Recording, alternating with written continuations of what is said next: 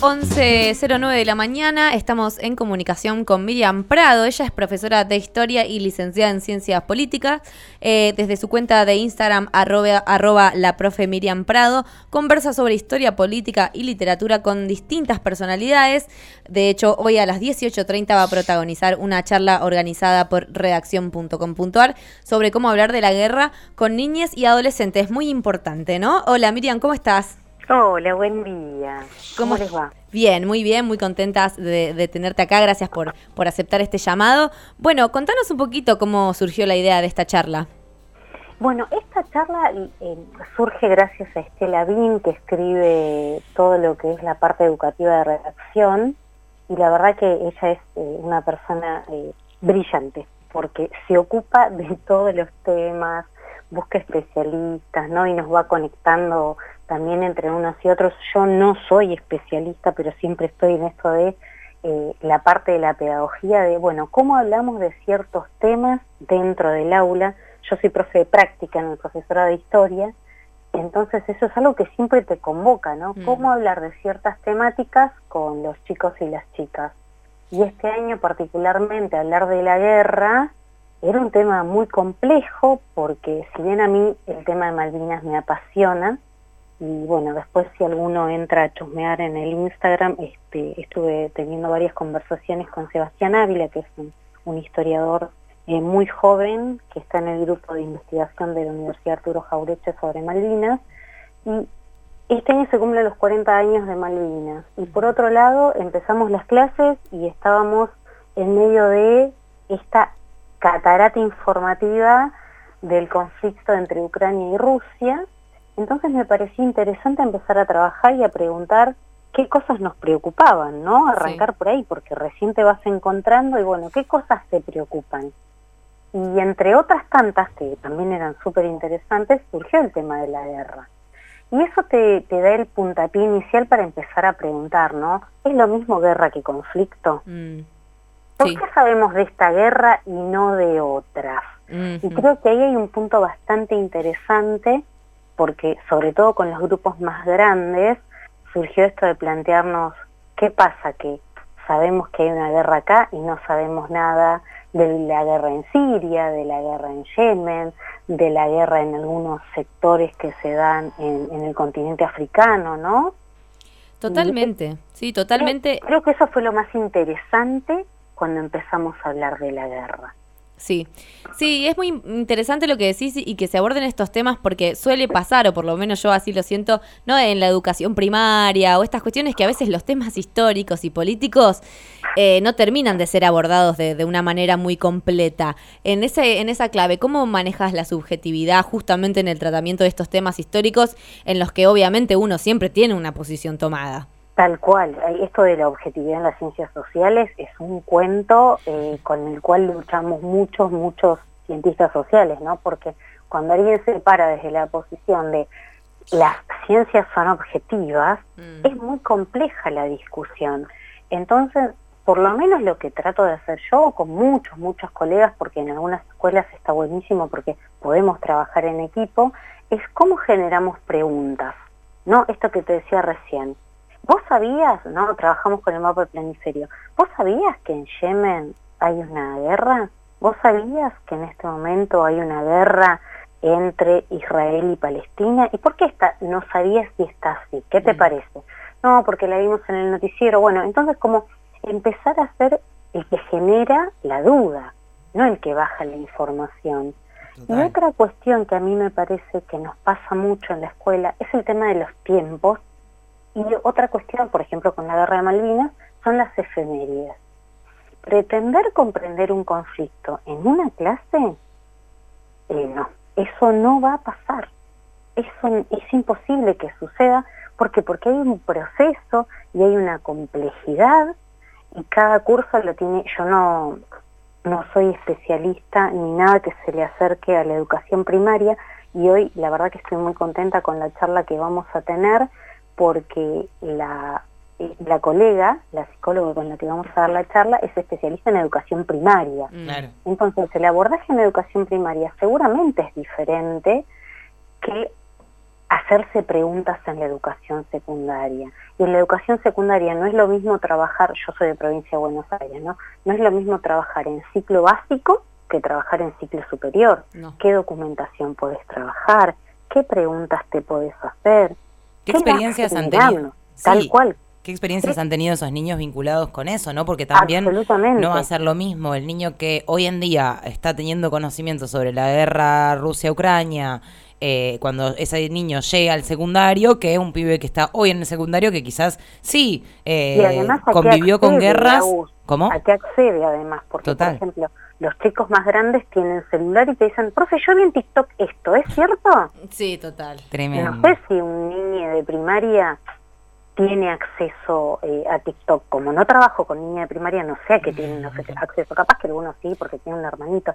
Pero digo, el mundo de la secundaria es un mundo que es un poco más complejo en cuanto a las preguntas y que a medida que avanzás podés trabajar distintos tipos de documentos. Pero creo que eh, poder trabajar qué te da miedo, porque eh, por lo menos yo que estos primeros, la, la primera semana, los primeros 10 días, donde se, se, se invadía de información de la guerra entre Ucrania y Rusia, era el miedo permanente de hasta dónde puede llegar esto. Y hasta en los medios ahora se empieza a diluir, ¿no? Entonces, eh, viste, es como la canción de los redondos, pasó de moda como todo como el golfo viste vos, como tanto otra tristeza a la que te acostumbras. Esa canción creo que hoy en día es tan, pero tan actual. Todo pasa de moda, entonces hoy, quizás ya esta semana la guerra no es una preocupación en los pibes y las pibas, pero que les quede claro un concepto es muchísimo, que le quede claro cuál es el concepto de la diferencia entre guerra y conflicto, qué pasa con el rol de los medios en la construcción de tu preocupación, de la información. Si podemos lograr que nuestros chicos se hagan esas preguntas, es un montón. Totalmente, totalmente.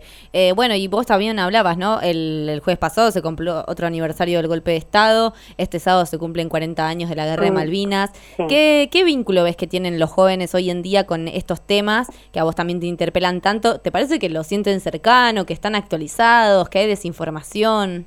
Yo creo que, a ver, hoy justo muy tempranito en una mesa de examen lo hablábamos con algunos colegas y lo que nos pasa es que para muchos chicos, sobre todo los más chiquitos, eh, ponerle acá en provincia, de primero o tercer año, es casi hablar de prehistoria y hablar de la dictadura, es casi la misma lejanía para ellos. Imagínate, para un chico de 11 años, hablar de algo que terminó hace 40 años o de algo que sucedió hace 46 años como el golpe de Estado, es lejanísimo. Mm. Y, y ahí nos pasa, creo, dos cuestiones, ¿no? que también la discutimos mucho con otros profes pensando qué textos elegimos, porque a veces nos pasa que nos conmovemos, esto lo hablé mucho también con el historiador de Malvinas, eh, nos ponemos a trabajar eh, cartas de soldados, situaciones que han vivido los soldados, que son realmente conmovedoras, y empezamos a empatizar con ese sufrimiento, pero no podemos comprender qué pasó con el conflicto y qué es lo que todavía seguimos reclamando. Y con la dictadura a veces siento que también nos pasa eso, ¿no? Nos conmovemos con la situación tremenda que han padecido, padecido los detenidos desaparecidos, pero después tenemos que empezar a preguntarnos, ¿no? ¿Esta dictadura no se prolonga hoy en otras acciones, en otros comentarios? ¿Por qué condenamos el golpe de Estado y cuando algunos de nuestros políticos actuales, si me pongo a nombrar, no, pero reivindican ciertas acciones, no decimos nada. O sea, en el 76 estaba mal y que alguien hoy día no fueron 30.000, está bien. Mm. Entonces, ahí, ahí apunto, ¿no? ¿Qué nos pasa que no podemos bajar ese concepto más profundo que es la defensa de la democracia en el 76 y ahora también, porque hay otras manifestaciones que tienen que ver con nuestro comportamiento ciudadano. Y no nos podemos hacer cargo de eso. Y quizás nos pasa como adultos y otra vez nos cuesta transmitirlo en las aulas, que yo insisto, creo que hay como una idea muy general de que se toca para una efeméride un día, un ratito, y esto no se conecta con otros conceptos que los podrías elegir trabajar esto e incorporar, no sé, técnica de lectura, incorporar, bueno, ¿qué conceptos vamos a trabajar? No sé, trabajemos dictadura, bueno, el concepto histórico de contexto social. ¿Qué es el contexto social? ¿Qué es el contexto económico? ¿no? Como tomar el periodo y que nos sirva para trabajar otras herramientas de análisis. Si solamente lo hacemos una horita el día anterior, que hasta, hasta las autoridades, ¿viste? Yo siento que cometen un error. A nosotros nos llegó documentación para trabajar el 23 de marzo. 23 de marzo, no, manden esto el primero de marzo y ya lo empezamos a leer, a trabajar, a proponer. Si me lo mandas el día antes y, ya está, mañana es feriado, ¿cuándo lo trabajamos? ¿Después? Entonces, ¿cómo promovemos la reflexión ese día? Hay, hay como, como que en el rompecabezas de la propuesta hay cuestiones que todavía no encajan. ¿Y cómo ves el acompañamiento de todo esto en las casas, no? hay chicos que llegan quizás al aula diciendo, no, porque yo en mi casa hablé de esto. En general pareciera que son temas que no, que los padres no entablan esa conversación con sus hijos. Em, pasa un poco como vos decís, si vos no propones desde la escuela, son muy pocos los que te traen algo de la casa. Claro. Vos tenés que invitar desde la escuela y a veces escuchás cosas que no crees y otras te pasan cosas hermosas como me pasó a mí la semana pasada, me escribe una, una estudiante por Instagram y me dice, profe, estoy yendo con mis abuelos a la marcha y mi abuelo conoce un excombatiente. ¿Le podemos invitar al colegio? Por favor. No, no, eh, viene el jueves. La alegría de que algo que vos dijiste en el aula haya hecho que ella hable con su abuelo y que el abuelo conozca a alguien, bueno, esos puentes también se van construyendo, pero vos tenés que invitar de esto, a ver, ¿qué te pueden contar en tu casa de esto? Y con el pasado reciente, yo siento que es más sencillo. Así lo que te digan en tu casa sea poco o nada. No, eso es. Ponés la pregunta en la mesa del comedor de tu casa desde ya, yo lo pienso un poco, quizás mi generación, eh, eran nuestros padres quienes habían combatido en Malvinas, eh, siendo muy jóvenes, y tener un excombatiente era básicamente invitar al papá de Juan o al papá de Felipe, digamos, lo teníamos muy cercano y estaba en nuestras casas, eran nuestros padres quienes habían atravesado desde su juventud la, la dictadura, entonces también había ahí como un vínculo muy cercano de, bueno, mira, cuando yo tenía tu edad estaban pasando estas cosas en el país y estaba en las casas Quizás ahora, como vos decís, ha pasado ya un poquito más de tiempo y la historia quizás no es tan cercana y se ha trasladado a generaciones más grandes, ya son los abuelos de los niños quienes vivieron esta historia, entonces empieza a ser un poco lejano. Sí, y además hay que dar lugar a la palabra. A mí me quedó mucho estos días, yo hice un curso en Provincia de Buenos Aires buenísimo sobre género y memoria y me quedaron muchos testimonios de mujeres, ¿no? ¿Por qué las mujeres no hablaban de la violencia sexual en los centros clandestinos de detención. Y una de las sobrevivientes decía lo que me impactó mucho, ¿no? Dice, no había lugar, porque para que vos cuentes también tiene que haber alguien dispuesto a escuchar. Totalmente. Y si no hay esa predisposición a la escucha, ¿a quién se lo vas a contar? Porque de hecho, en los primeros juicios, muchas mujeres contaron sobre abuso sexual pero bueno, lo que se estaba poniendo en juego en aquel momento era eh, buscar testimonios de dónde podría haber sobrevivientes o dónde se podía eh, encontrar eh, centros clandestinos de detención. No estaba puesto el foco en la violencia sexual. Bueno, hoy el interés y la escucha está puesto en contame qué te pasó. Pero tiene que haber una predisposición a la escucha. Entonces, en las casas también tiene que haber una invitación a preguntar, ¿qué te acordás? ¿Cómo lo viviste? Y eso también te permite trabajar la multicausalidad. Yo siempre digo, en historia, si un estudiante puede comprender la multicausalidad y que no hay una sola causa para que algo suceda, ya lograste un montón. Sí, totalmente. y además, en esto que decís eh, de, género y, todas estas cuestiones, también una de las, las historias de las mujeres en la participación de la guerra de Malvinas también está completamente invisibilizada. Eh, las, veteranas de esa guerra que fueron como voluntarias, como enfermeras recién, ahora de a poquito, y eso tampoco está puesto sobre la mesa. Sí, desde el 2014, es cierto, desde el 2014 recién esto empieza a tener visibilidad, ¿no? Mm. Y, y también estas 17 mujeres que eran parte activa, porque las que eran de la escuela de enfermería también ahora están haciendo su pelea por ese reconocimiento, porque eran estudiantes de enfermería. Pero estas 17 profesionales que trabajaron, algunas directamente, recibían eh, a, los, a los soldados en el momento en que eran heridos, no eran traslados posteriores, y fue toda una lucha para lograr ese reconocimiento en, pie de igualdad con, con los varones, ¿no? Ahora están reconocidas, pero son 17 nada más las que están en ese listado oficial como excombatientes. Claro. Totalmente. Bueno, Miriam, eh, la verdad que invitamos a todos a que te sigan en la cuenta de Instagram, arroba la profe Miriam Prado. Miriam, la primera I es Y.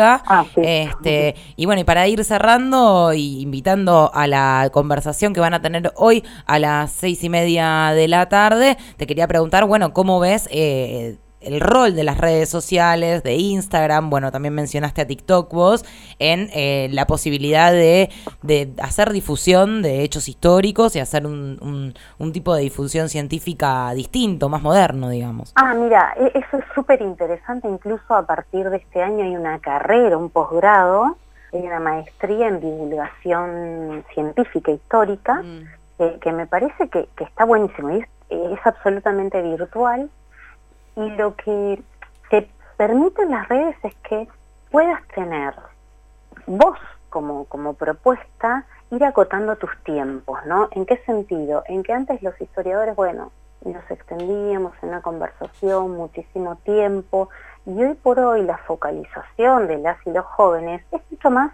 breve. Entonces, tener esta gimnasia mental de decir, bueno, ¿cómo transmito información con imágenes? ¿Cómo educo la mirada? Cómo busco una idea básica en pocas palabras, cómo invito a participar desde otros espacios. Creo que las redes te brindan eso. La pregunta que me estoy haciendo por estos días con otros colegas es, bueno, ¿y hasta dónde el vivo hoy por hoy, con la presencialidad absoluta en todas nuestras actividades, va a sobrevivir? Ahí ya no lo sé. Claro. Ahí ya no lo sé, pero creo que las redes cumplieron una función súper importante en la pandemia y, todo va cambiando rápidamente y lo que tenemos que saber buscar es eh, diferenciar lo que es la divulgación científica basada en fuentes y otras que no lo son tanto y que están en el chisme histórico y que a veces eso es muy divertido, pero no aporta a lo que estamos buscando desde un montón de lugares que es hablemos con lecturas previas.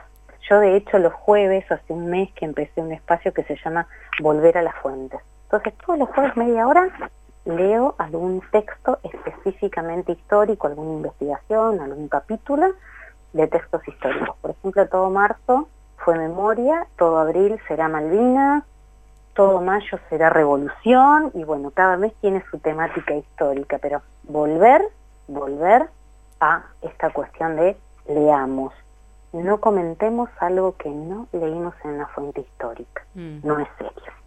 Totalmente. Muchas gracias, Miriam. La verdad, interesantísimo. Esperamos poder volver a hablar muy pronto y gracias por esta tarea tan interesante y tan necesaria que, que poco se, se tiene en cuenta. Así que muchas gracias por hablar con nosotras. A ustedes, chicas. Que tengan lindo día.